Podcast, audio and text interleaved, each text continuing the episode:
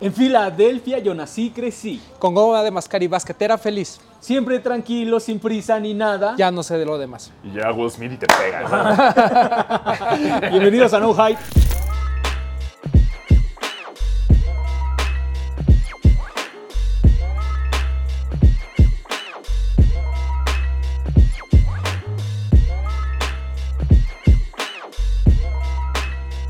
No mames, qué chingón, cabrón. ¿Cómo andas, Romy?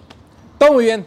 Todo bien chingón, Todo güey, muy ¿no? ¿No? O sea, ya llevábamos un chingo de episodios haciendo, este, um, pues no quiero hacer menos a los invitados anteriores, güey, pero pues haciendo este, shows con gente fea, güey, ¿no? Y ahora nos tocaba hacer shows con gente guapa.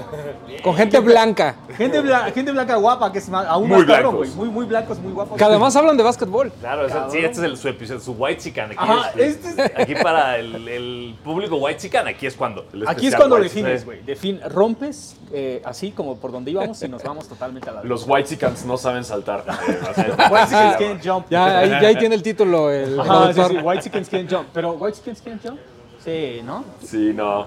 No, los No. White Chickens no. No. Pero estos dos jóvenes sí, porque ellos jugaron básquetbol. Pues Yo ya no, Sí. yo ya no. Yo ya no, pero. la rodilla ya no da, Sí, ¿verdad? no, Después pero- de la delfinoplastia y todo, ya, ya no da, güey. Verde. Para la gente que no los conoce, ¿se pueden presentar? Eh, claro que sí, hola, yo soy Diego Sanasi, este, soy White Chican. eh, y me agarraron caminando en Polanco, me dijeron como, hey, traes tenis y eres güero, ven a hablar. Y aquí estoy. Y no, este, soy parte de Basquetera Feliz junto con... Diego Alfaro. Y yo también soy white porque soy blanco y soy mexicano. Y, y así. Bien. Y hablamos de básquetbol también. Y usamos tenis. Yeah. Y usamos tenis. Poder blanco, güey. Poder blanco. No, pero además de Y que. votamos por trompas. Y ya. casi, casi. Así, y no sé por qué estamos aquí hablando con ustedes, Ah, morenos. sí, sí, ustedes, morenos. Aquí está mi cartera, güey. No hay pedo, no hay pedo, güey. Pero bueno, ¿por qué están aquí, Foxte? ¿Por qué está aquí? Porque está aquí uno de los podcasts más chidos dedicados específicamente al básquetbol. Pues porque tienen que ver con el lifestyle, güey. Tienen que ver con todo este pedo. Y no solamente eso, güey, sino que estamos así ya tocando la puerta de las pinches finales de la NBA, güey. Hay muchas cosas pasando. Y hay un montón de gente que se quedó cuando Sean Kemp jugaba todavía básquetbol, güey. ¿Me entiendes? O sea, Que es Ajá. Quedó oscura referencia. Ajá, sí, buena, mira, mira, ahí te va la- ahí no te va la pinche referencia. Kemp, me encanta, me encanta. Sean me Kemp, encanta, me encanta. o sea, Sean la Kemp. gente, la gente, la gente que ve- veía básquetbol en esa época todavía se clavó en ese pedo, güey. y Está esperando que Sean Kemp vuelva a la pinche acción, güey. Pero ahorita es un nuevo juego con una nueva técnica, con una nueva, o sea, prácticamente es algo completamente nuevo, güey. Y la neta, a mí lo que me encantaría es que estos dos señores tan letrados y bien hablados y bien uniformados, que nos hablaran exactamente qué pedo con la NBA ahorita, güey. Y cómo es que ha cambiado en tan poquito tiempo un chingo, güey. O sea, ya no es la NBA de los 90 De los 90 para acá ya es un deporte completamente diferente, güey. Eso no le gusta a Kike Garay. Eso no le gusta. Eso no le Nada, güey. Kike Garay sigue así. ¡ah! Y también me, me- me gusta el factor que, o sea, esto yo lo vivo igual que tú, pero que digas muy poco tiempo en los 90 y son como, güey, Ah, estamos sí, hablando sí, como sí, sí, tres- ya- veintipico ya- de años, es un chingo.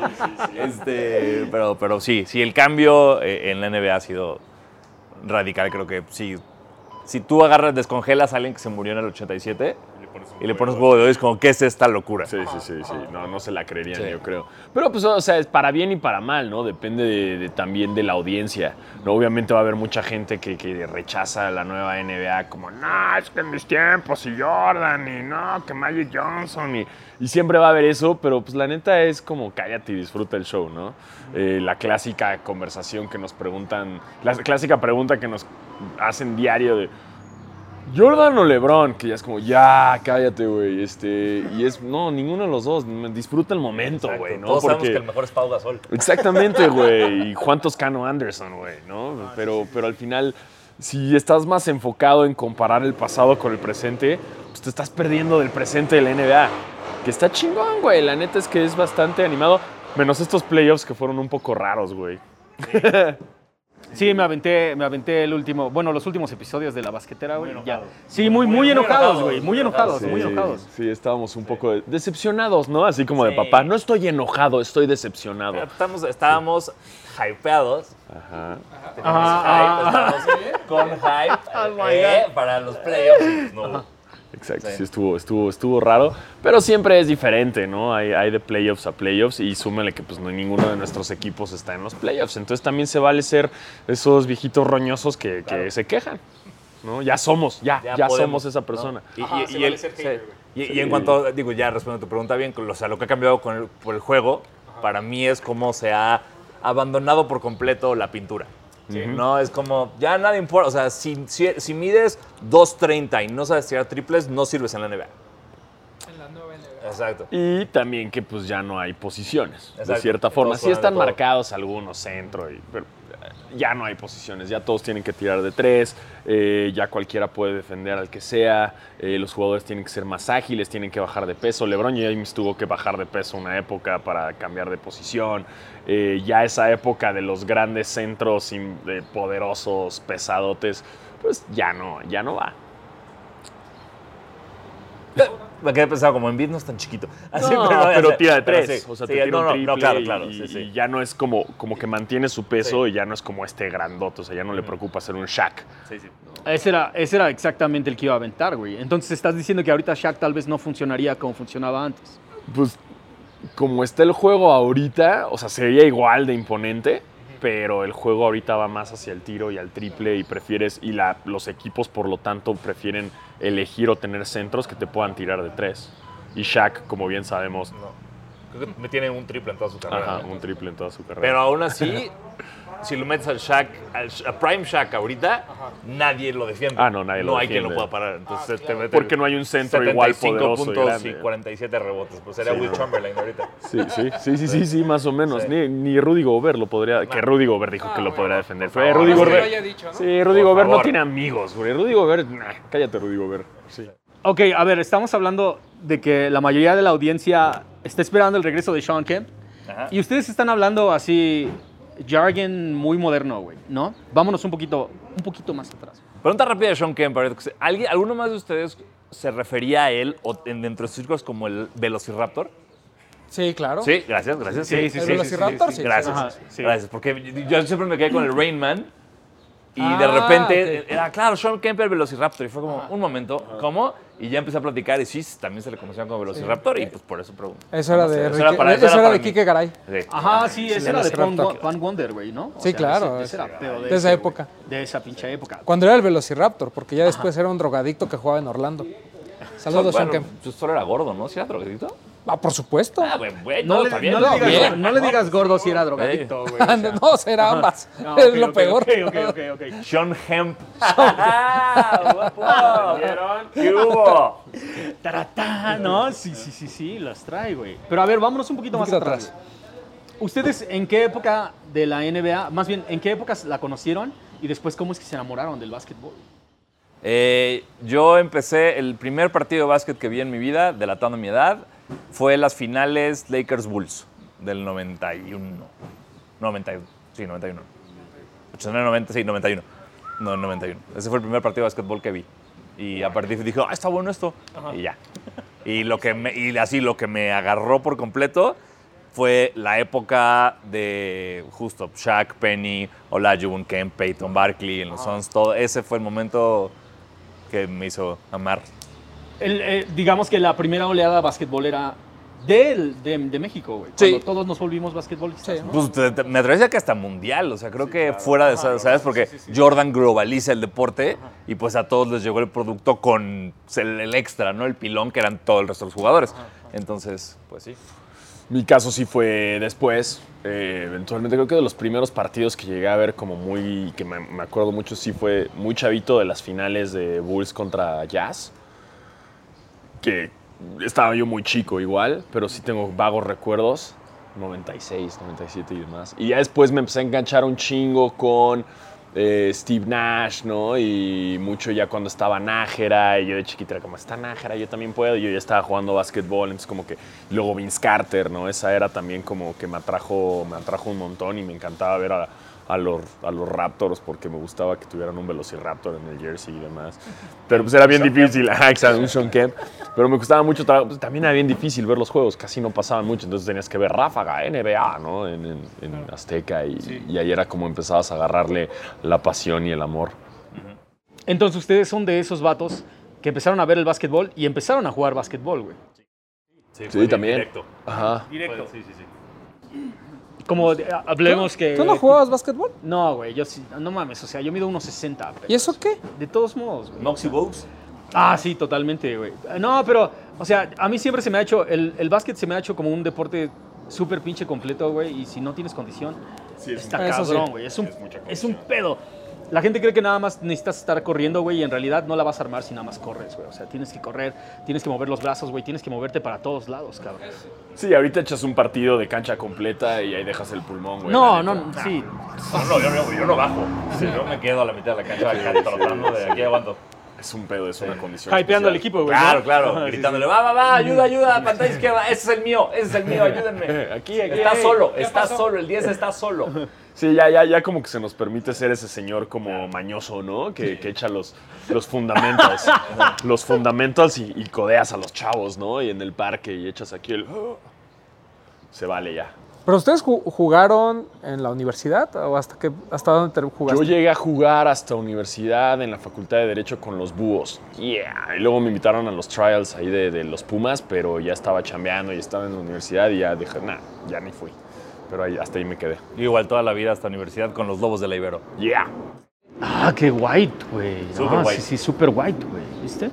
¿Y en qué momento dicen, ya, no, ya voy a renunciar al básquetbol? Pues ya cuando te das cuenta que no vas a llegar a la NBA, ni a la, ni a la LNBP. O sea, yo, o sea, yo renuncié al básquet muy antes de todo eso. Yo renuncié al básquet en prepa. Mis, últimos dos años ya no jugué porque ya era un pedo muy intenso de coach de primero básquet, luego respiran. Eh. Dije, güey, ya no estoy para estas chingaderas. Y en la, I- en la Ibero empecé a jugar como hasta mis últimos semestres. O sea, tuve que tomarme un buen break del básquetbol para volver a enamorarme de jugar. Sí, yo igual, o sea, ya cuando estaba en la UNAM jugando en la Facultad de Derecho, pues yo era el, yo era el chaparrito, güey, del equipo. Entonces ya era de, de que, ok, yo estuve acostumbrado más bien a jugar, o sea, en la prepa, pues no de centro, pero sí a veces poste, a veces ala. Eh, y ya en la UNAM era yo, pues, a huevo tenía que ser point guard o tenía que ser ala, porque olvídate, atrás estaba yo muy, me faltaba más cuerpo y más tamaño, ajá. ¿Tú le vas a los Lakers? ¿Tú le vas a los Clippers? Es correcto. ¿Por qué le vas a los Clippers? Le voy a los Clippers porque desde chavito todos mis amigos llegó esa oleada de Kobe y Shaq y le empezaron a ir a los Lakers y les quise llevar la contraria y le empecé a ir a los Clippers. Pero nada más como que decía, le voy a los Clippers para hacer la contraria, pero pues ni siquiera era bien difícil también ver juegos de los Clippers, ¿no? de por sí. Y este, ya después pasó el tiempo y lo retomé ya con esos Clippers enteros de Chris Paul y Blake Griffin y esa era de, de los Clippers, ya como que lo retomé. Ajá, el Love City. ¿Y tú los Lakers porque empezaste a ver un par- la final de Lakers Bulls? No. ¿O fue después? No, inclusive esos Lakers, la- o sea, con todo respeto al señor Magic Johnson, a mí los Lakers de los 80 me zurran. Me, así me caen mal. El único que me cae bien es como Worthy.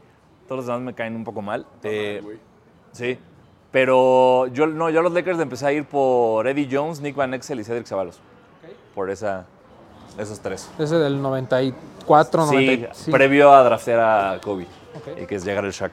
Ah, ¿ves, güey? O sea, no gente de villamelonera como tú, güey. Yo le voy al Magic. Ah, sí, sí. O sea, me ¿Por da pena decirlo, Magic? pero le voy al Magic. ¿Eh? ¿Por qué le ibas al Magic, güey? Porque me gustaba mucho el básquetbol, no tenía equipo y la primera ciudad que visité fue Orlando. Entonces dije, ah, de aquí soy.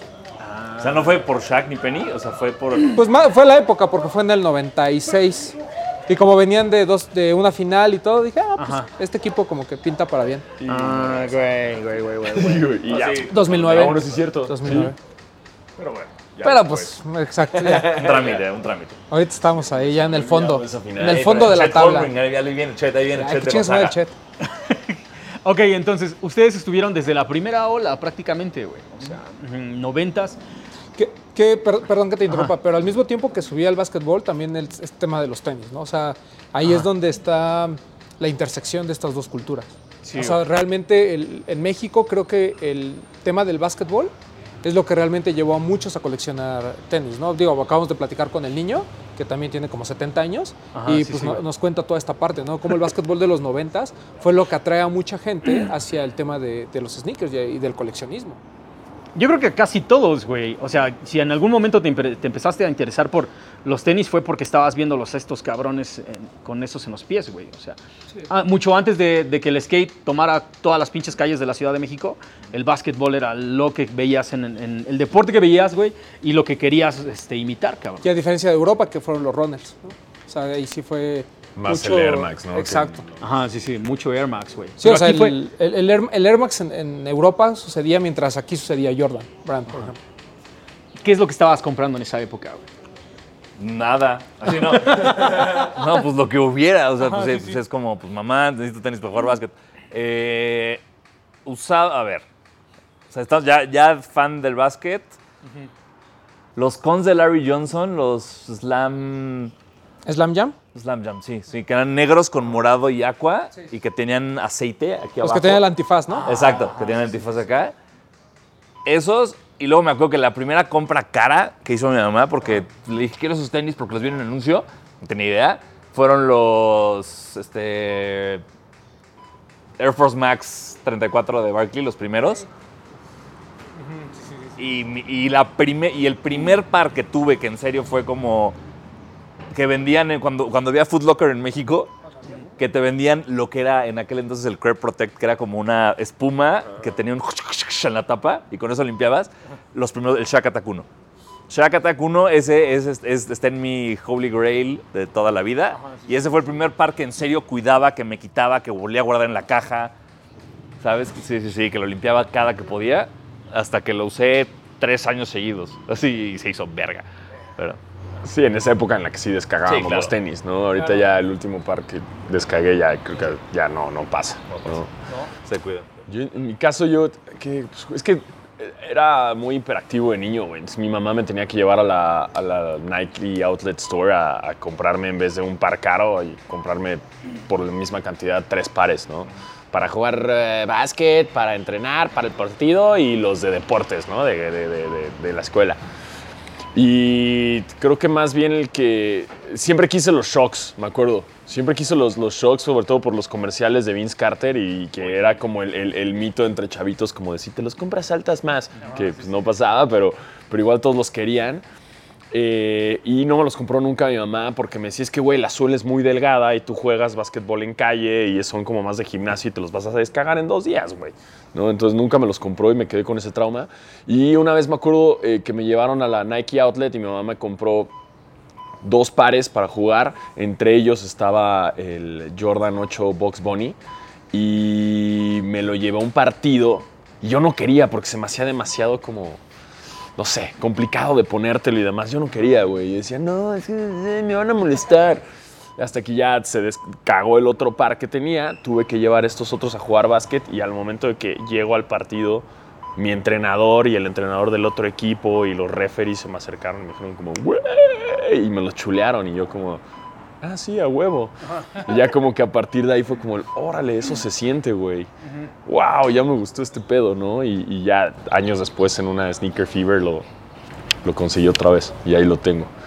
Gran par, gran par. Pero ese fue yo creo que el, des- el que despertó mi, mi pasión por los sneakers. Y ya después pues pasé como toda la prepa de, de estudiambre y pues no hay lana para comprarlos hasta, que, hasta que me dieron mi primer sueldo de, de MTV y me lo gasté todo en tenis. Normalmente todo el mundo te cuenta que su primer sueldo así es como, ay, lo gasté en mi mamá. Y, Marqué- ay, marqué sí. el- marqué Sí, el cheque". y se le paga a mi mamá algo y le compré un regalo. Nah, yo me fui, yo me fui a la shelter y me lo gasté todo ahí con el niño. me acuerdo que compré unos SBs eh, azules con amarillo que parecían como de Mark Simpson. No me si era ese modelo. Ahí los tengo todavía, los tengo guardados. Y unos Air Force One Mid, me acuerdo así como que me fui a lo básico y, ya no me acuerdo qué más. Pero ahí estaba, y ahí conocí al niño porque antes lo fui a entrevistar con MTV y regresé a la tienda. Toma mi dinero y dame todos los tenis, güey. Cabrón, espérate, también nos estamos saltando otra parte, güey. La gente los con- tal vez no los topa por, este, por la basquetera feliz, güey. Pero son caras bien conocidas, cabrón. Sí, sí. Podemos irnos, vamos, vamos a regresarnos otro pinche paso para atrás y de ahí ya nos va, o sea, puras jugadas para atrás, güey, ¿no? Porque hay, ajá, la defensa estaba muy tight, güey, vámonos tantito. Porque a ti te gusta por atrás, ¿no? A ti te, a ti te encanta. Ah, sí, también. Ajá, sí, no, no te hagas, güey, no te hagas.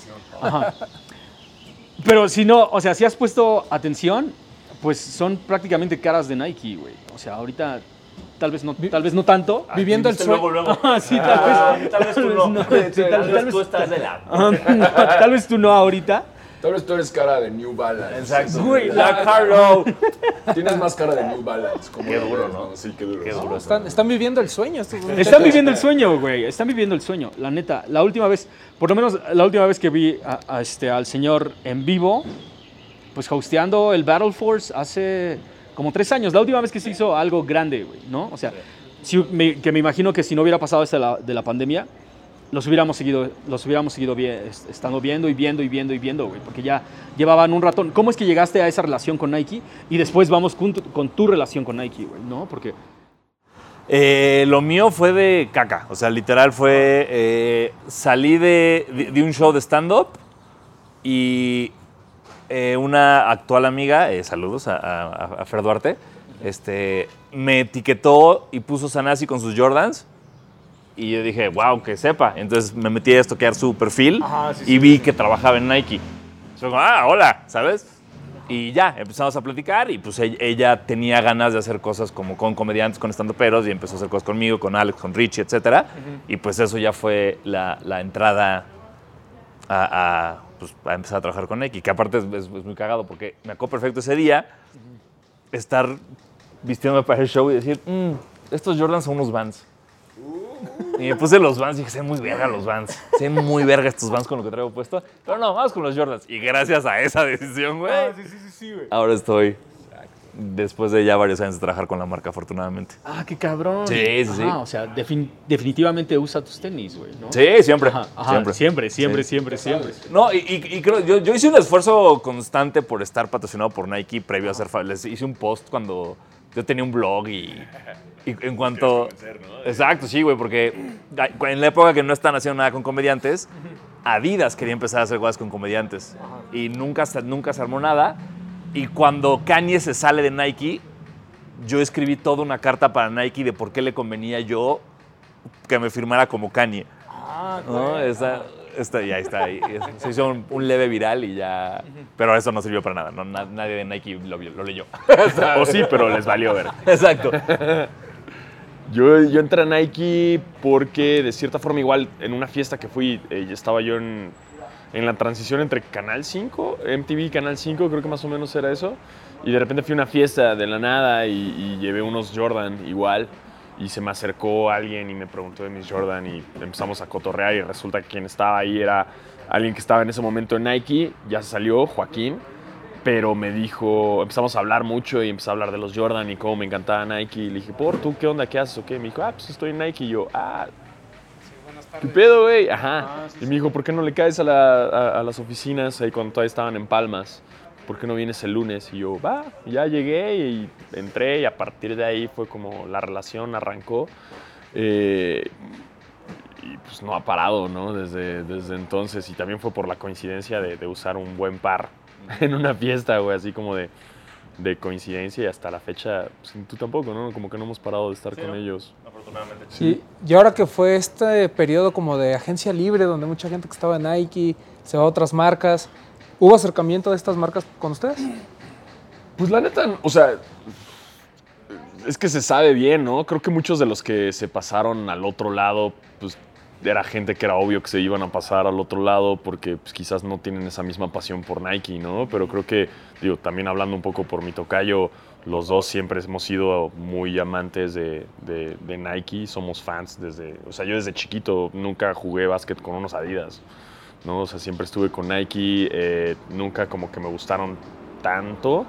Entonces el hecho de- si me hubieran llamado, igual hubiera sido como, es que no me gusta, güey. O sea, no tengo nada, ni nada en mi closet, nunca tuve. Entonces, la neta, creo que va por ahí un poco. Y no hubo ni siquiera un acercamiento necesario, ¿no? Creo que si yo lo buscaba, lo podía conseguir, pero tampoco me interesó, ¿no? Y, y- y confiamos sutilmente en quedarnos con una marca que ya llevaba con nosotros trabajando un rato.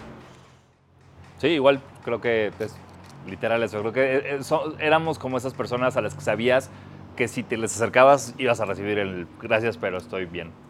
Acá, porque pues, sí, sí es, creo que más de dinero, ¿no? O sea, porque pues, digo, en lo personal, yo llevo, no sé, digamos, seis años haciendo cosas con Nike y no se me ha pagado. Más que hasta hace poco que ya firmé con ellos oficialmente, ¿no? Pero nunca ha sido una cosa de dinero, ha sido una cosa de, es la marca que más he mamado toda mi vida y yo como comediante, ¿qué hago aquí, güey? Por supuesto que no voy a dejar ir este momento de gloria absoluta. Viviendo el sueño, viviendo el sueño. Totalmente. Es que, güey, Sí. la neta, la neta sí es vivir el sueño, cabrón. O Y sea, sobre- y re- sobre todo cuando- alguien, más en México, güey. O sea, yo sé que tal vez en otros lugares este, eh, las tres franjas han tenido como una relevancia diferente, güey. ¿No? El Shell Show en Nueva York, güey. Pero creo que nada, nada es tan importante en la Ciudad de México como el swoosh, güey. O sea, el swoosh y Jordan son, son, los, son tenis de la Ciudad de México. So- Sobre todo si te gusta el básquetbol. o sea, si, si- si tu gusto comienza por ahí, normalmente Nike y, y Jordan es lo que marca la pauta. ¿no? Digo, obviamente hay otras marcas y hay cosas que están, hay cosas muy interesantes en el mercado actualmente, incluso marcas nuevas de las cuales podemos hablar, pero realmente, eh, el- digamos, el- todos los cimientos de la cultura de sneaker en México, la verdad es que las puso Nike. ¿no? Eh, yo, ahorita que hablabas de Foot Locker, güey, o sea, la, la- la gente iba y buscaba los Penny y los veía en Foot Locker, pero los compraba en Tepito, ¿no? Que es lo que habíamos platicado. O sea, el tema de la Fayuca te permitía eso, ¿no? Que, que compraras el mismo par que tú veías en tienda, mucho más barato en, en los tianguis o ya, ¿no? Digo, después llegó la piratería y hoy es muy difícil, ¿no? Hoy realmente te tienes que acercar solo con retailers, pero eso creo que fomentó mucho, porque cuando, algo que me acordaba es que, y, y que comentó un poquito Diego, cuando tú juegas básquetbol, tienes dos opciones, ¿no? A veces las combinas, pero normalmente o eres el mejor eh, jugando o eres el que trae los mejores tenis, ¿no? o sea, yo, yo intentaba ser el de los mejores tenis, ¿no? Porque pues talento pues nunca hubo, ¿no? Eh, fue limitado. Pero creo, creo que eso también ayudaba mucho a que cuando ibas a jugar a las canchas, siempre había, sí, siempre sabías que había un güey que traía muy buenos tenis. ¿No? Y eso era así como lo que te causaba también esta inquietud de, de ir a ver, de ir a comprar, de ir a buscar. Porque hay gente que tú ves ahorita jugando y que juega muy cabrón y que claramente le valen madre los tenis, ¿no? Sí, siempre, pero siempre. Es Pero siempre hay El alguien- que trae tenis nuevos, yo lo marco. Exacto. Yo, el que trae los hechos mierda, así es como, no, no, no, está bien, yo, yo no, no voy. Eh, Y, y- y creo que eso es, es parte importante de todo este tema de, de la cultura del básquetbol, ¿no? Porque así como ha evolucionado el juego, también ha evolucionado los sneakers, ¿no? Ahorita la gente que se queja de, de que ya Sean Kemp ya, ya, porque ya no juegan como él, son los mismos que se quejan de que por qué LeBron parece un par para las canchas nada más y ya no lo puedes utilizar, ¿sabes? O sea, creo, creo que el- el- lo, lo hemos hablado, ¿no? Esta línea del performance y el lifestyle hoy ya son así, o sea, ya van por caminos completamente diferentes. Y en ese entonces no tenías opción, güey, o sea, el Jordan que te ponías era el Jordan con el que salías, o sea, no, no había este, este tema. Y eso, eso me lleva a este punto. ¿Ustedes se acuerdan de algún par que hayan utilizado así, que estaba completamente nuevo, que era su Grail y dijeron, lo voy a utilizar para este partido en específico? Alguno que de plano, o sea, tuviera que arruinar para jugar un partido. Sí, que dijeras, para este partido chingón, me voy a poner este par de tenis. Uy. Es que yo creo que cuando yo estaba jugando todavía básquetbol, pues todavía no, no estaba trabajando, entonces mi colección no estaba chida. Entonces la neta nunca me dio para eso, pero... Pero no, y ahorita si salgo a jugar básquet, no, no, no me atrevo a usar algún grill, ¿sabes? Pero Como hoy que- tienes algún par para algún evento en específico, para alguna presentación, algún programa. ¿Sí ah, claro, o sea, sí, sí guardo como un chingo de pares como que todavía no uso y como todo sneakerhead, ¿no? Tiene como sus pares que aún no usa. Pero si me dijeras, güey, si me invitan al juego de celebridades o el juego de estrellas de la NBA, pues obviamente ya juego con el, con el Fragment High, ¿no? O algo así, jugaría co- como Win Butler Arcade Fire que jugaba el juego de celebridades con sus, los Red Octobers. Eh, pero sí, nada más en ese caso. Pero pues ahorita llevarme al parque un par chido, no, pues mejor juego con los, con los de Giannis Atentocumpo y que se descaguen esos. Creo que cuando yo jugaba básquet de manera constante, eh, no conocía el hype del básquet, ¿sabes? No es como de, hey, tengo estos. na, na, na, na, na". Era como, güey, tengo estos que me compró mi mamá, exactamente los que me regaló el equipo, lo que sea. Entonces, no, pero sí, o sea, regresando a, a primaria, eh, los Shaka Takuno, me acuerdo del primer partido que los usé, güey. O sea, que fue como de. Eran de pump, o sea, estoy listo. ¿Sabes? Ese, ese sentimiento de, de- que hasta la fecha creo que lo llegas a tener de tenis nuevos voy a jugar mejor. ¿No? De que mu- inclusive muchos jugadores del NBA es como estoy teniendo una mala mitad, me cambio los tenis en el medio tiempo. Eh, pero eh, que yo me acuerde, esos fueron como el, el Grail con el que jugué. ¿Y tienes uno guardado para algún evento o algo? ¿Algo así en específico? Eh, no, o sea, todo lo he usado. Sí, sí ha- hay unos, o sea, por ejemplo, los cinco Trophy Room fue- se usaron como en el All Star, en cosas así. Sí, pero tres veces, güey, ¿sabes? No es, no- no es como tanto. Eh, algunos of White ahí que también sal- salen poco, pero, pero no, no me gusta. o sea, es- esto me lo, ensi- me lo dijo un primo mío una vez, cuando estábamos jugando videojuegos. Hay un puto juego que es este. Ay, ay, ¿por qué se me olvidó? ¿Cuál es el más difícil? Ahorita es Elden Ring, una cosa que está terrorífica, dificilísima, ¿no? Y antes había uno que se llamaba Souls of War, so- Dark Souls. Dark Souls, Dark Souls, güey, Dark Souls, que es de los pinches juegos más. Lo jugué y dije, no, güey, no tengo las habilidades necesarias para esto, ¿no? Y mi primo, que es, eh, le llevo 13 años, es casi mi hermano, güey, eh, me dijo, este juego es mucho de justamente todo lo, to- las pócimas que agarras y lo que vas como esperando para cuando salga el monstruo gigante. No, güey. Lo que te llegue lo usas, porque si no vas a acabar el juego y no usaste todas las pócimas.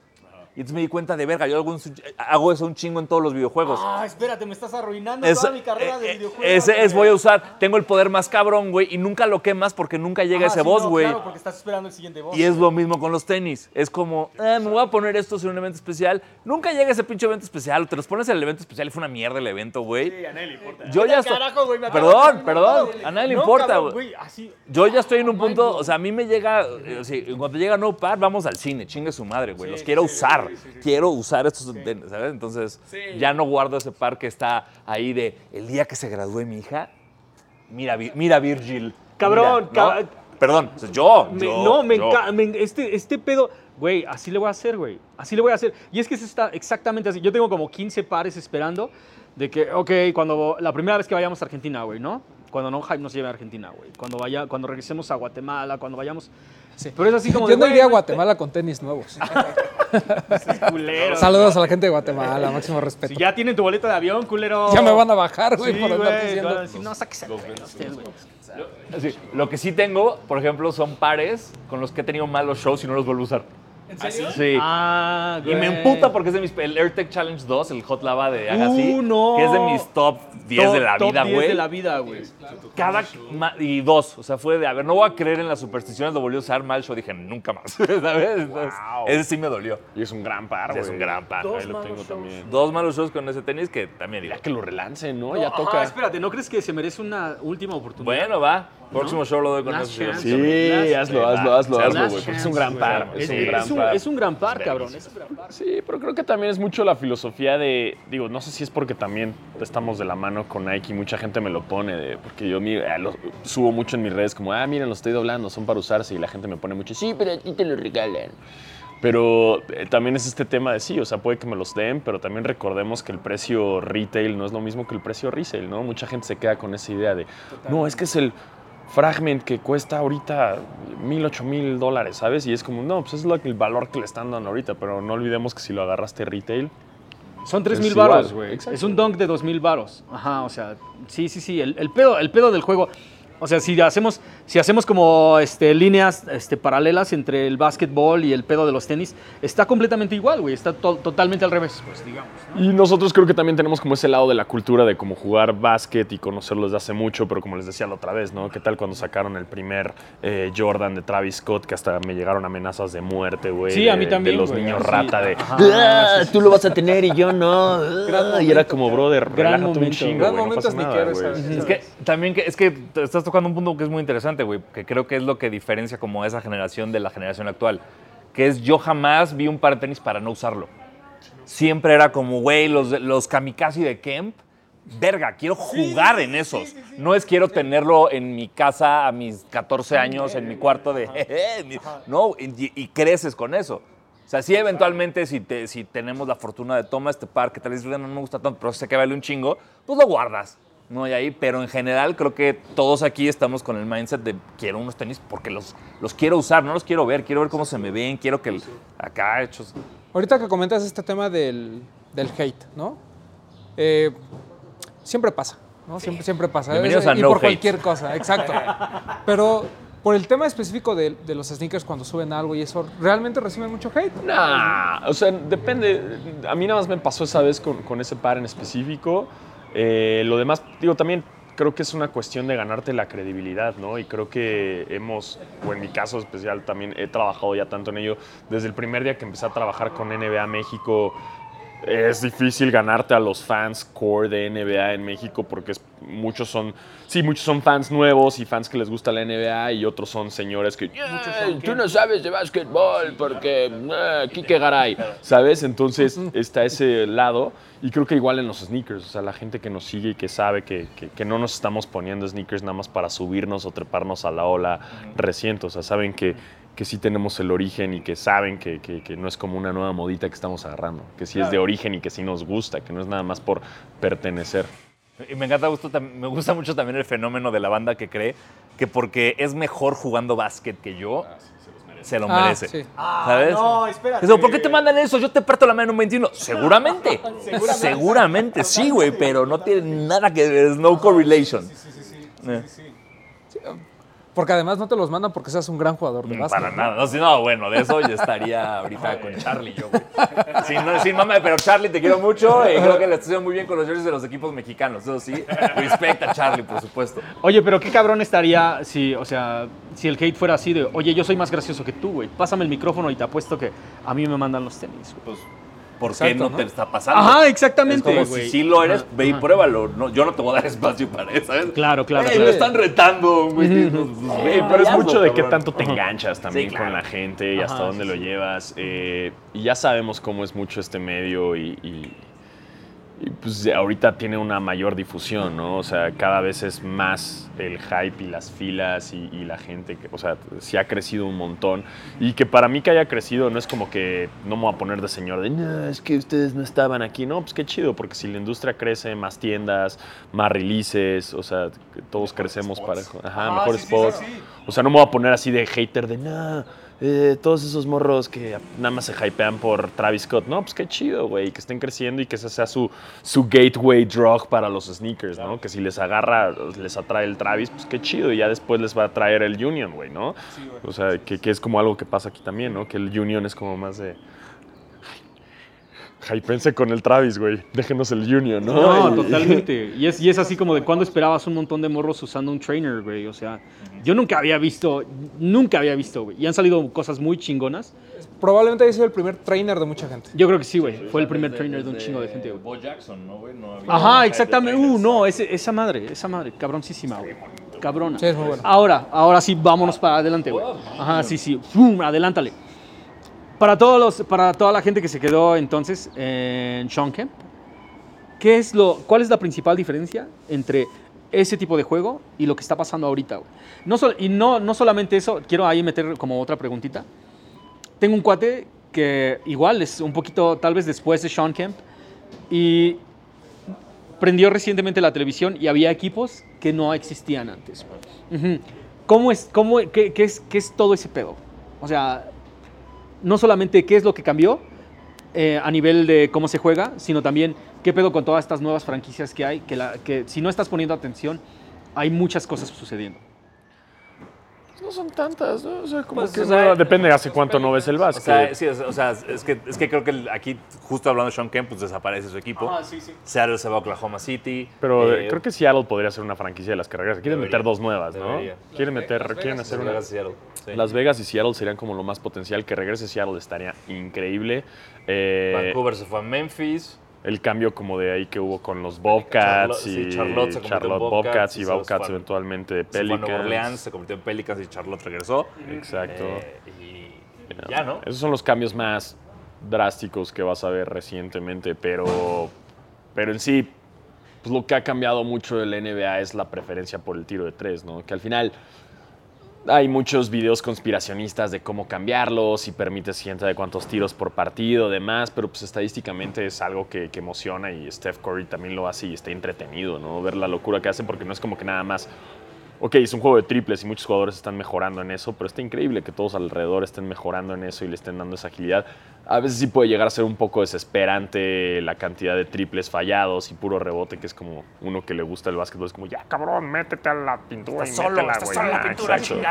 No, poste, vas. y también como es la este. Butler, ¿no? Este- Exacto. Exacto, Sí. que agarró el triple y que es una discusión que ya la tuvimos, que, que era como, güey, pues ¿por qué no mejor empatas el juego, no? Que también tienen muchos jugadores, sobre todo muchos jugadores chavitos, que prefieren salir en los highlights en Bleacher Report, güey, y salir por todo el internet haciendo un triple chingón, ¿no? O, el- este hype por, por hacer un crossover y dejar a alguien en el suelo, ¿no? Que antes era diferente, o sea, antes era como un crossover era más normal, el pedo ahorita, antes era como ¡ah! clavársela en la jeta a alguien, ¿no? Que igual sigue, igual sigue, pero pues sí es una NBA más rápida, es una NBA más ágil, que, que la verdad yo no tengo quejas, o sea... No, todo bien. A mí me, me- me sorprende mucho siempre que vivir en una época en donde tú tienes un rompimiento rápido de ti cuando juegas te enseñan a llenar carriles y pues si vas con ventaja, pues a la canasta. Y aquí automáticamente va el rompimiento y todos empiezan a ir a, la- a sus tiros de triple.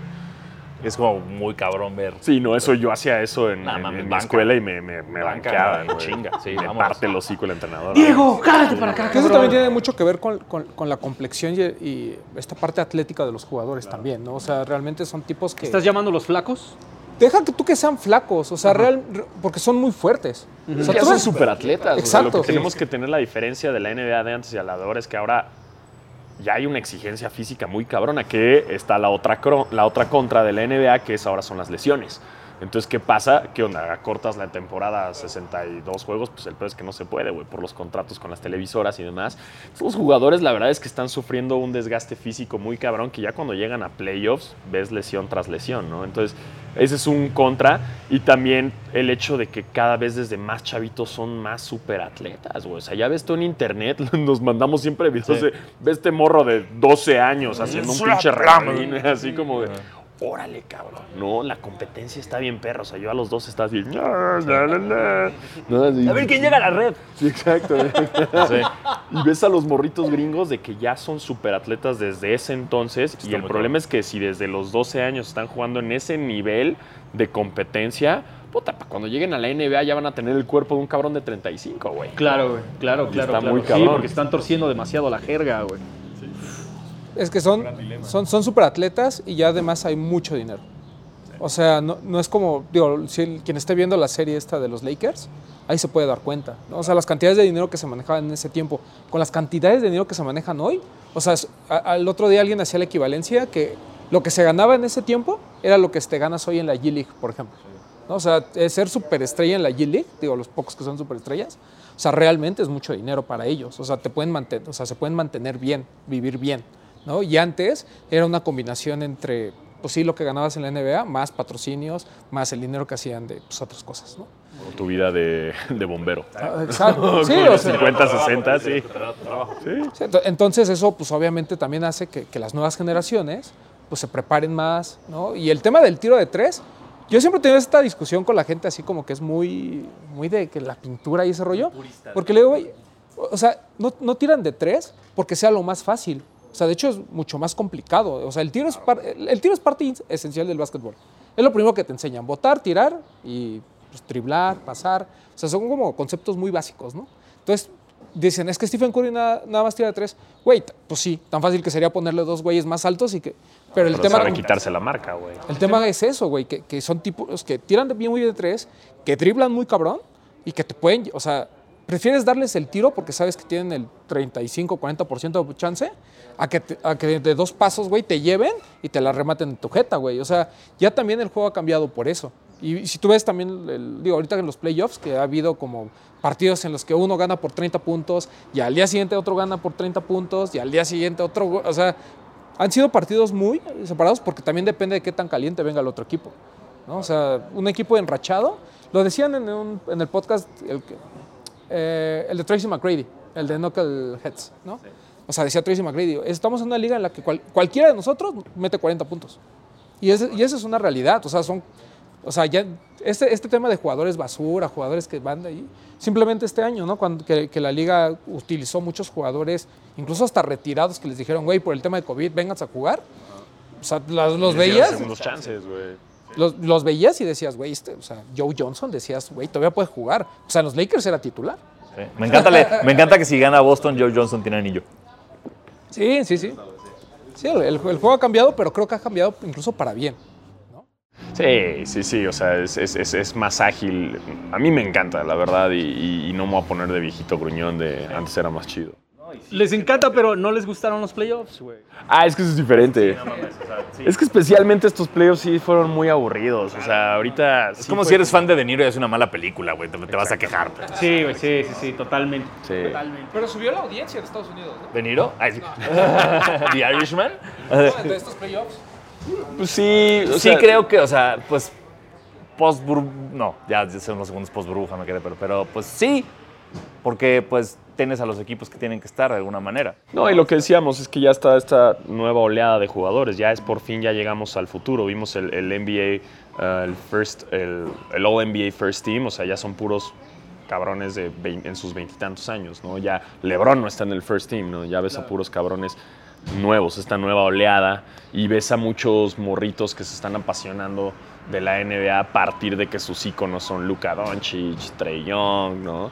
Eh, pues, jugadores más activos y, y más jóvenes, porque pues LeBron ya va de salida. ¿Tienen algún jugador favorito? Hoy en la- Ahorita Jamorant es mi jugador así del que más me gusta verlo jugar. Sí estoy con. Me- me- Booker me gusta un chingo. LeBron, LeBron me sigue, o sea, no puedo dejar de amar a LeBron. Luca Magic, güey. Eh, Lillard lleva como ya dos años sin gustarme, Está pero un poco estuvo- apagado. Nada más que se cambie de los Blazers, vas a ver. Sí, vas a ver. retoma.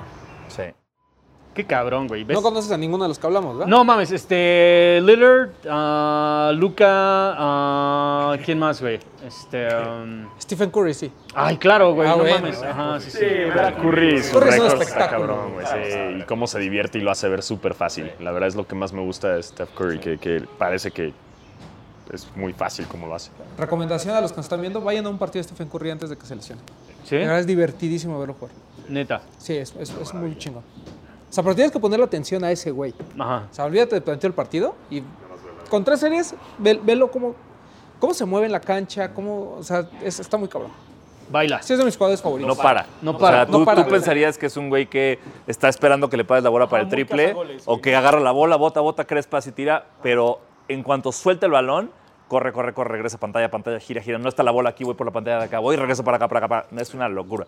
Hay un meme que es como todos quieren jugar como Steph Curry hasta que ven cómo juega Steph Curry. Ah, güey. Ajá. Sí, porque lo que decimos, todo el mundo cree que nada más llega y tira y se acabó. pero- Desmárcate, quítate la marca, es, es esto. Ah, cabrón. Ajá. Todo el mundo quiere usar Carhartt hasta que, todo, hasta que tienes que hacer algo de trabajo. Exactamente. Hasta. Señor, perdón, puede Ajá, sí, sí, sí. impermeabilizar mi casa. No, pero esto es Carhartt, Ah, güey. Sí, sí, ¿cómo crees? ¿Cómo crees? Con- todo este pinche bagaje cultural basquetbolero, ¿cómo es que se deciden a empezar un podcast, güey?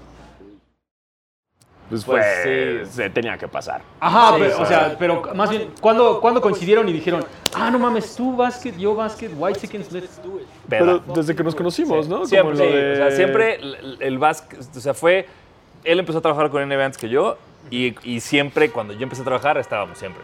Estábamos, nos empezamos a llevar bien, hicimos, hicimos, este, buena química y eh, llegamos al punto de cuando empezó el boom de los podcasts, que pues estábamos en una fiesta justo de NBA y fue de, güey, vamos a empezar una ahorita ya. Listo. Sí. Y, Y ya, organizamos todo y le dijimos a NBA, ¿quieren ser parte? Y nos dijeron, ay, ahorita no hay dinero. Y dijimos, bueno, nosotros vamos a empezar. Y lo arrancamos nosotros y, y estuvo chido porque la gente, pues como que la gente, las nuevas generaciones lo necesitaban, ¿no? Como para moverle un poco. eh, y ya tampoco está boom shakalaka, güey. Entonces, saludos. Exacto. Eh, entonces creo que agarramos un buen espacio eh, y, y ahí empezó a crecer y, y pues ahí tenemos nuestro, nuestro nicho de súper fiel y, y honesto del básquet. Porque además, como ellos lo dicen, o sea, no, no es para fanáticos del básquetbol, ¿no? Es también para los que no son tan fans. Sí, O los que no lo son. Queremos, sí, desde un inicio dijimos, güey, tenemos que manejar un lenguaje de que si alguien no tiene idea de básquet, le tenemos que explicar por dónde va. Eh, y que quizás a veces vas a escuchar un capítulo en el que estamos media hora hablando de blanqueamientos anales, ¿no? Entonces, eso puede variar mucho. ¿No es correcto? Y No hay pasa. mentira. Sí, o de nuggets. Sí. que ser divertido. Uf, nuggets. Sí, Uf, vamos ahorita por nuggets, unos güey. 30 nuggets otra vez. Sí. Güey, si no, ajá, o sea, ¿de qué otra manera haces algo entretenido que es totalmente visual, güey? El básquetbol es, es un deporte visual, güey. O sea, No, y para la gente, o sea, la verdad, eh, va a haber juegos en México, ya regresa el juego en México, entonces, si no han visto algún juego de la NBA, tienen que pinches hacerlo porque creo que es lo más divertido. Sí. Le entiendan o no le entiendan, tienes que ir, o sea, es una tacha de deporte, siempre está pasando algo, ¿no? O sea, el show, pasan el tiempo, eh, las porristas, playeras, eh, creo que es, es un espectáculo y se cayó una de esas cajas, este... Eh, creo que es un espectáculo necesario que no te puedes perder nunca. Eso y el hockey. Y, y- y también eh, es, es- es chido que regrese, ahorita que lo comenta Diego, capitanes. O sea, lamentablemente por el tema del, del COVID estuvieron jugando fuera de la Ciudad de México y regresan y justamente en su primera temporada de la G-League no jugaron aquí, ¿no? Y, y la G-League, la verdad es que no es cualquier cosa. O sea, neta, sí, está- sí, lo- sí hay muy buenos partidos. Tiene el, este equipo, el Ignite, el que está auspiciado por StackX. Y es- son puros chavitos que decidieron no, no jugar universidad, se van como profesionales a la G-League, juegan un año y de ahí está. De ahí salió Kuminga, ¿no? Por ejemplo. ah, güey, como un pasito, o sea, Sí, sí, sí, de ahí salió Juan Toscano, por ejemplo, también. O sea, hay muchos. De hecho, los dos finalistas, Celtics y Warriors, cada uno tuvo al menos más de ocho jugadores en, en G-League primero, que pasaron a lo mejor tres juegos, pero estuvieron. ¿no? Es un sevillero. No, cab- cabrón, o sea, le da una oportunidad bien chingona a la gente que no puede ir a Los Ángeles o a algún estado. de- Güey, tener un equipo en México está bien cabrón, neta. O sea, la gente, la gente lo minimiza, pero ahora que estuvo la Liga Mexicana y que estaba Capitanes, eran muy buenos espectáculos, pero ahorita con G-League, o sea, tiene que ser... pues yo esperaría que sean sold outs. No, y, y lo que te abre esas puertas como jugador que estás en esa edad y decir como, espérate, ya hay literalmente un paso en mi ciudad para que yo llegue a la NBA. Ya no tengo que conseguir una beca en la Universidad de Oklahoma o en California, no, güey. Y ahí para- Voy a, voy a rifarme en capitanes y si quedo estoy en la G League, güey. No mames, eso, ajá, abre completamente el panorama para un montón de gente que está, que, o sea, que quiere jugar básquetbol de manera ya profesional, güey. Y sobre todo en un país donde el básquetbol pues, ha sufrido muchísimo. ¿no? Sí, exactamente. O sea, el- el- nos gusta mucho y ahí vemos muchos fans, pero realmente el deporte como tal, como profesional, es un pedo, güey. Siempre ha estado lleno de corrupción y no vamos a olímpicos y... O sea, siempre ha sido una mierda. Porque no les pagaban el seguro. ya no sabemos los chismes. Ya hablamos de qué pedo con, con el podcast, güey. O sea, un pedo natural. ¿Cómo es que llegaron a trabajar para la NBA, neta? Pues creo que de la misma forma, yo. eh, um, ay, cabrón, ¿cómo llegué a NBA, güey? No me acuerdo ya, güey. Ya fue hace mucho tiempo. Eh, me contactaron. Ah, ya me acordé, güey. Eh, me contactaron una vez. ah, estaba yo con mi homie Renato López, en paz descanse. Y él me dijo que. Estaba yo literal con él. Me dijo, güey, me acaban de invitar mañana a ir a una actividad de NBA, a jugar un partido, güey. Literal me están hablando ahorita. ¿Quieres venir? O sea, les digo, güey, estoy con Diego Alfaro. Y él sí juega, güey. Y le dije, sí, sí, sí, jalo, jalo, jalo. Y en eso me llevaron y era como un concurso de tiros y jugar contra varios. Y ahí estaba también el niño, me acuerdo mucho. Siempre, omnipresente, Sí, sí, sí. Y la neta llegué y como que todo el talento que contrataron, conductores, actores, celebridades, la neta es que sí eran unas piltrafas jugando básquetbol. Entonces nos pidieron a jugar básquetbol en un gimnasio y, güey, parecía yo pinche Will Chamberlain, güey. o sea, Ah, sí, tú, re- güey, tranquilo, güey. yo así contra ellos, sí, metiendo un chingo de canastas y como que los NBA me vieron y me dijeron, ¿te podemos hacer una entrevista aparte? Y como que me empezaron a preguntar cosas de básquet, empezaron a darse cuenta que sí sabían y de ahí fue como de, ok, vamos a estar en contacto. Y ya poco a poco me fueron jalando para diferentes proyectos, llevándome a viajes, llevándome a partidos y, y así fue la, la conexión con ellos hasta ahorita seguir trabajando, güey. Sí, todo se dio muy, muy rápido. Yo fui a través de deportología. Cuando empezamos con eso y empezamos a cubrir cosas, NBA se acercó con. Cuando empezaron a venir los primeros juegos de temporada regular, fue como hagan cosas para esto. Y rápidamente se dieron cuenta que, que yo era el único que le importaba e- ese deporte de, de los tres. Y ya creció la relación. Y que nos ganamos un reloj. Eso, sí. Exacto, nos ganamos un reloj ahí en un tiempo fuera en un juego de los Suns. Eh, nos dijeron, ¿quieren participar en un concurso de tiros? Y nosotros, ¿por qué no? Y, güey, no sé qué nos pasó. Creo que tomamos el agua de Box Bunny o, Sí, o nos pusimos los tenis de Michael Jordan que encontramos ahí tirados. Pero, güey, Entonces yo me aventó un triple así de buzzer beaters, así igual, el, el libre, o sea, tiramos que te cagas, güey. Hace mucho no tiramos, más estábamos todos, to- todos oxidados, güey. La Sí, neta, yo no sé mal, cómo lo güey, hicimos, O sea, güey. pues fallamos los primeros dos Sí, tiros y pa- luego ya metimos todo lo demás. Exactamente, y nos ganamos un, un relojcito. eh, y ese fue un gran highlight también Sí. de nuestra carrera. No, cabrón. O sea, la NBA les ha dado un chingo de emociones. No mames. Entonces, güey. Sí. La NBA me puso a esta distancia de LeBron James. Eso, me, me hizo entrevistar a Dirk Nowitzki, güey. O sea, eso para mí, eso es lo que es. ¿Qué sientes cuando hablas con una persona así, cabrón? De entrada, por fin entiendo la gente que habla conmigo, que es como por para acá. Y digo, ah, ok, esto siente mi mamá. Ah, ya veo, Ya vi, ya vi por qué me tengo que limpiar los mocos todo el día. Eh, y nada, pues es mucho, eh, tiene, es mucho nervio de mi parte siempre porque es como, güey, hay una parte genuina mía que no quieres sacar al fan de la entrevista. Claro, que le claro, quiero claro, preguntar cosas solo para mí, pero pues tienes que ahí ser un tipo profesional. Eh, pero es maravilloso, güey. Y, y tener esas oportunidades es verguísima. ¿A qué jugador te gustaría entrevistar? Depende. Quiero conocer a LeBron James, pero bien. Quiero chupar con él así, tequila, así de "Ugh". Taco Tuesday con LeBron James. ¿Taco Tuesday? Sí. Sí, sí, sí, sí. Es que, por ejemplo, es que en términos de legado y eso sí, LeBron estaría increíble, pero por ejemplo, me mamaría también como, hey, J.R. Smith, cuéntame, dame, dame el chisme, dame así la tierra, dame, lo- el lodo de la NBA, ¿sabes? Que eso me encantaría. Sí, ya los vas conociendo y como que la verdad es, es- es- es- yo cuando conocí igual me tocó entrevistar una vez a Vince Carter, fue así de órale, cabrón, ¿no? Y terminó la entrevista y, y sí le dije como, güey, gracias por todo, o sea, de que por ti empecé a jugar básquet. Y el güey súper buen pedo, como, ah, no mames, qué chido, soy, ¿no? Y, y ese tipo de oportunidades son, son únicas, ¿no? O sea, ya acercarte a tu ídolo y igual en- una vez en un juego de estrellas me llevaron como a la conferencia de prensa y verlos pasar caminando al lado de ti, que puedes acercárteles y preguntarles lo que quieras. Experiencias chingonas. ¿Les ha tocado una mala experiencia entrevistando a algún jugador?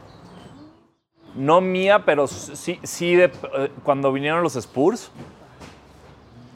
de darte cuenta que, y esto es shots fired, sí, el resto de los medios mexicanos no están preparados.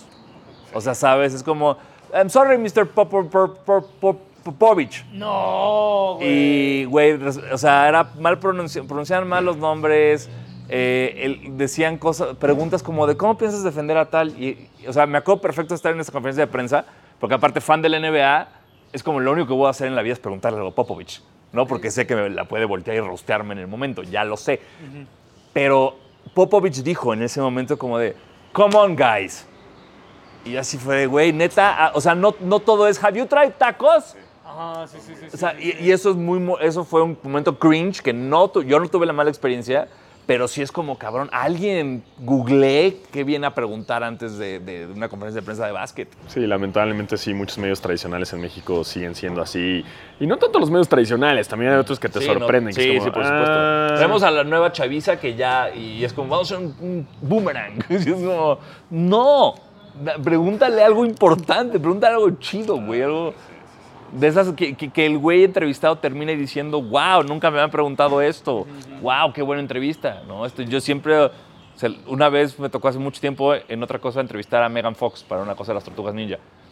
Y en esa época yo me llevaba mucho, bueno, me sigo llevando, pero tenía Leo Arriaga del Triste Turno muy, muy cercano. Y le dije, güey, te has entrevistado un chingo de gente famosa, ¿qué hago? ¿Qué le pregunto? Y me dijo, pregúntale cosas que no encuentres en Wikipedia. Y eso se me hace muy básico, muy básico para todos ustedes que algún día van a entrevistar a alguien. Pregúntenle algo que yo no puedo encontrar en internet.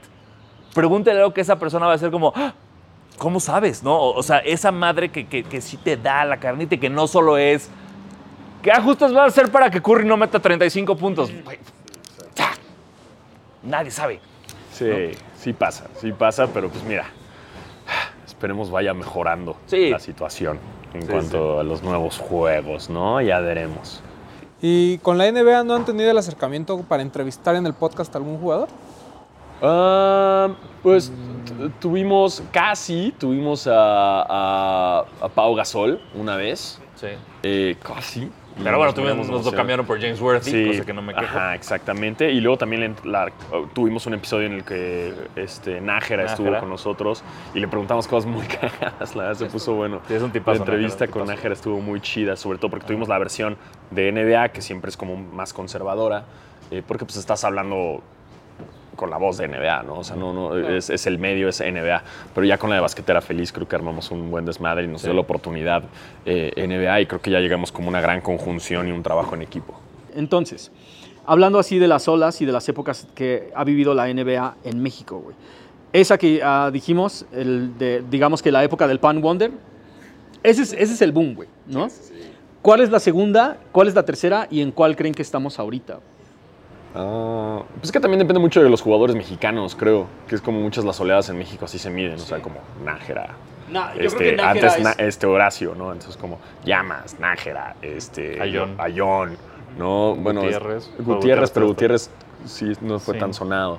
Eh, um, y ahorita ya Toscano, pero Toscano, Toscano entró de la nada, cuando nadie esperaba que iba a haber un mexicano en la NBA. Que digo, es, es mexicano-americano, pero sí entró como de, de la nada, ¿no? Como que no lo vimos, que nosotros aquí lo veíamos contra capitanes jugando en Sí. Fuerza Regia y era como de, Espérate. sí, nos chingaba, ¿no? Eh, pero creo que en México está muy marcado así. Y de oleadas, pues sí, pues fue como mucho las marcas, ¿no? Yo me acuerdo que entonces, ahorita ya las marcas casi no están, o sea, antes era mucho de Sprite y Wonder encima de la NBA. Eh, y ahorita casi no tanto. Pero pues ahorita lo que me gusta de esta oleada, eh, lo que te decía, es que son jugadores muy jóvenes que están de regreso y, y que están como siendo el ejemplo ahora de, de la NBA y con muchos chavitos viéndola. Entonces, eso es a mí lo que me gusta, que refresca. Pa- Para mí es, o sea, es Jordan y es, es muy claro, se retira Jordan y el público mexicano deja de ver básquetbol. Así, a la mierda. Regresa un poco, según yo, con el dominio de los Lakers en los en principios de los 2000. Y de ahí también se volvió al carajo un rato y regresa con LeBron en Miami. Sí, pero hasta Miami. Sí, hasta Miami, en Cleveland no. No. A menos que le fueras a los Spurs. Si le Sí. fuiste a los Spurs nunca dejaste de ver la NBA. Ah, no, no, no. Pero... eh, sí, yo- porque esa época era la, Sí, exacto. la época buena de los Spurs. Sí. Y, y ya, y de LeBron para acá. Sí, Y bueno, ya- Curry, Curry ha hecho también un, un Sí, buen sí, boom. sí, pero no, yo no puedo dividir eso. Para mí Sí, no. es LeBron y está Curry, está Harden, está Durant. Pero, Pero es Curry LeBron, es jaló, un bloque mucho, LeBron.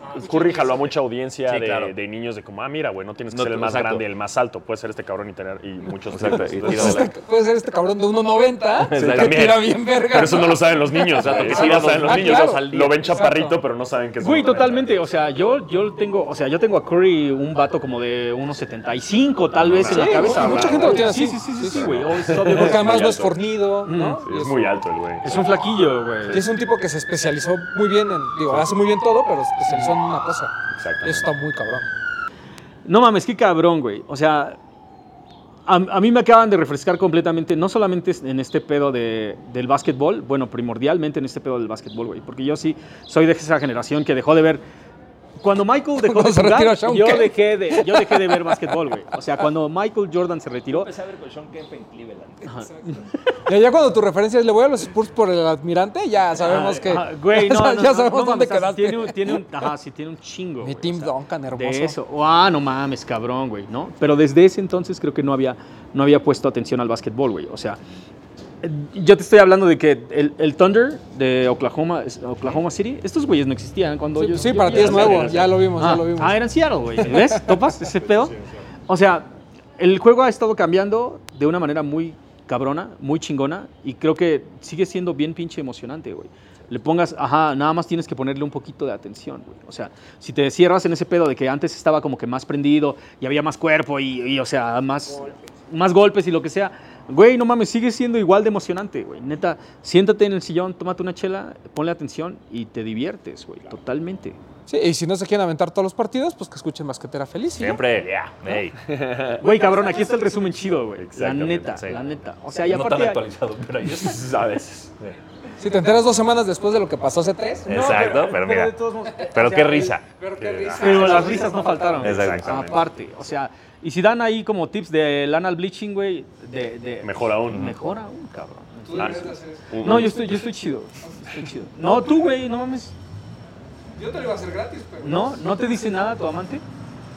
De hecho, estamos esperando a que algún Sí. día los Lakers y los Clippers jueguen una final de conferencia y la apuesta es. Ese, sí, ese- ese es el sueño. El sueño básquet. Y tal vez ahí termina basquetera feliz. En una final de conferencia, Sí, la Lakers apuesta va a Clippers. ser el Anal Beach. Exacto, el que pierda se blanquea el ano. Ah, es lo que te voy a preguntar. ¿Quién, quién se lo va a hacer? ¿El, que gana o el que pierde? Pero el que pierde, pero al final ganas, güey. Pues nunca sabes. Pierdes, pero ganas. Exacto. Pues todos, ganan. ¿Dónde los pueden encontrar? Pa- Que parece que en absolutamente todos lados, güey. Eh, pues Tiene como seis proyectos sí. diferentes. Redes, eh, Instagram, arroba Día Alfaro, ahí está el Twitter también, Basquetera Feliz, este, pues de todo un poco, ahí que lo, que lo vayan checando y estén pendientes. Y el caso Sanasi, Igual.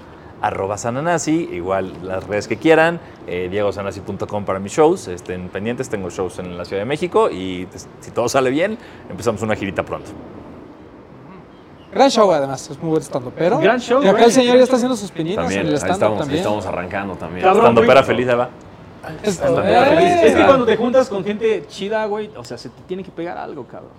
Ya ves tú los piojos del otro día, güey. No, mames. Pues porque me... Carnales, pues muchísimas gracias por acompañarnos. La neta, qué chingón, qué chingón que, que- que, o sea, por- Sí, se pa- diera después de planearlo tanto pinche tiempo y de Claro. así como de, de sí, de no. No, y además para mí es un honor que, que estén, porque además de que, pues, obviamente, a, a Sanasi lo conozco desde hace mucho tiempo y es, es un gran amigo y de hecho él lo entrevistamos en los de los tenis la última vez que hicimos algo grabado. Ajá, sí, Porque sí, ya sí, después en Skype y ya, ya, Ya, lo invitamos para el de COVID, ¿te acuerdas? Para el COVID. Pero, y, y Diego, pues que también lo seguimos desde hace tiempo por el tema de los tenis, el básquetbol. Y además, el, el- podcast, además de divertido, son de los pocos que hablan de básquetbol en México. Y eso también es bien importante. ¿no? En Estados Unidos ustedes entran a YouTube y ponen NBA y hay un chingo, y Chingo, por güey. exjugadores, y hay grandes entrevistas y lo que sea. Pero en México hay muy pocos y para mí, pues obviamente el mejor y el más divertido, pues basquetera. Muchas gracias. Gracias por la invitación, gracias, estuvo gracias, chido. Ah, gracias, gracias. Mucha suerte con todo esto. Ya, ya ponte al corriente en el básquetbol. Ya, güey, la neta, ¿sabes qué? NBA 2K, güey, ya con Ajá, eso sí, te pones sí. al corriente. Es que, es que no me gusta el NBA 2K, güey. ¿No? Yo, yo soy más de este. Pues Basquetera, NBA Jam. ah, sí, NBA Jam, güey. No, el que salió en el PlayStation 2, güey. Y después. Ah, bueno, también. NBA Street, el NBA Street 2. Ya vamos a el- decir- el, mejor, el mejor. urge el reboot de NBA. El, mejor Sí, sí. pinche juego de El mejor videojuego de ese, sí, estamos, sí, ¿No? compartimos eso. Bobito García en el 2, güey. No mames. DJ Ah, Cucumber's Life. Ajá, sí, güey. Sí, gran juego. Ahí está, juego. cabrón. ¿No? No mames. Un poquito desactualizado, pero. Ajá, sí, sí, Se logró. Así. No, se defendió bien, se defendió Sí, bien. sí, Sí, sí, sí. Carnales, muchísimas gracias por acompañarnos. Muchísimas gracias a los invitados. Hombre, gracias a ustedes. Gracias a Por ahí ustedes. nos andamos viendo, güey. Claro. Por ahí nos andamos viendo. Peace.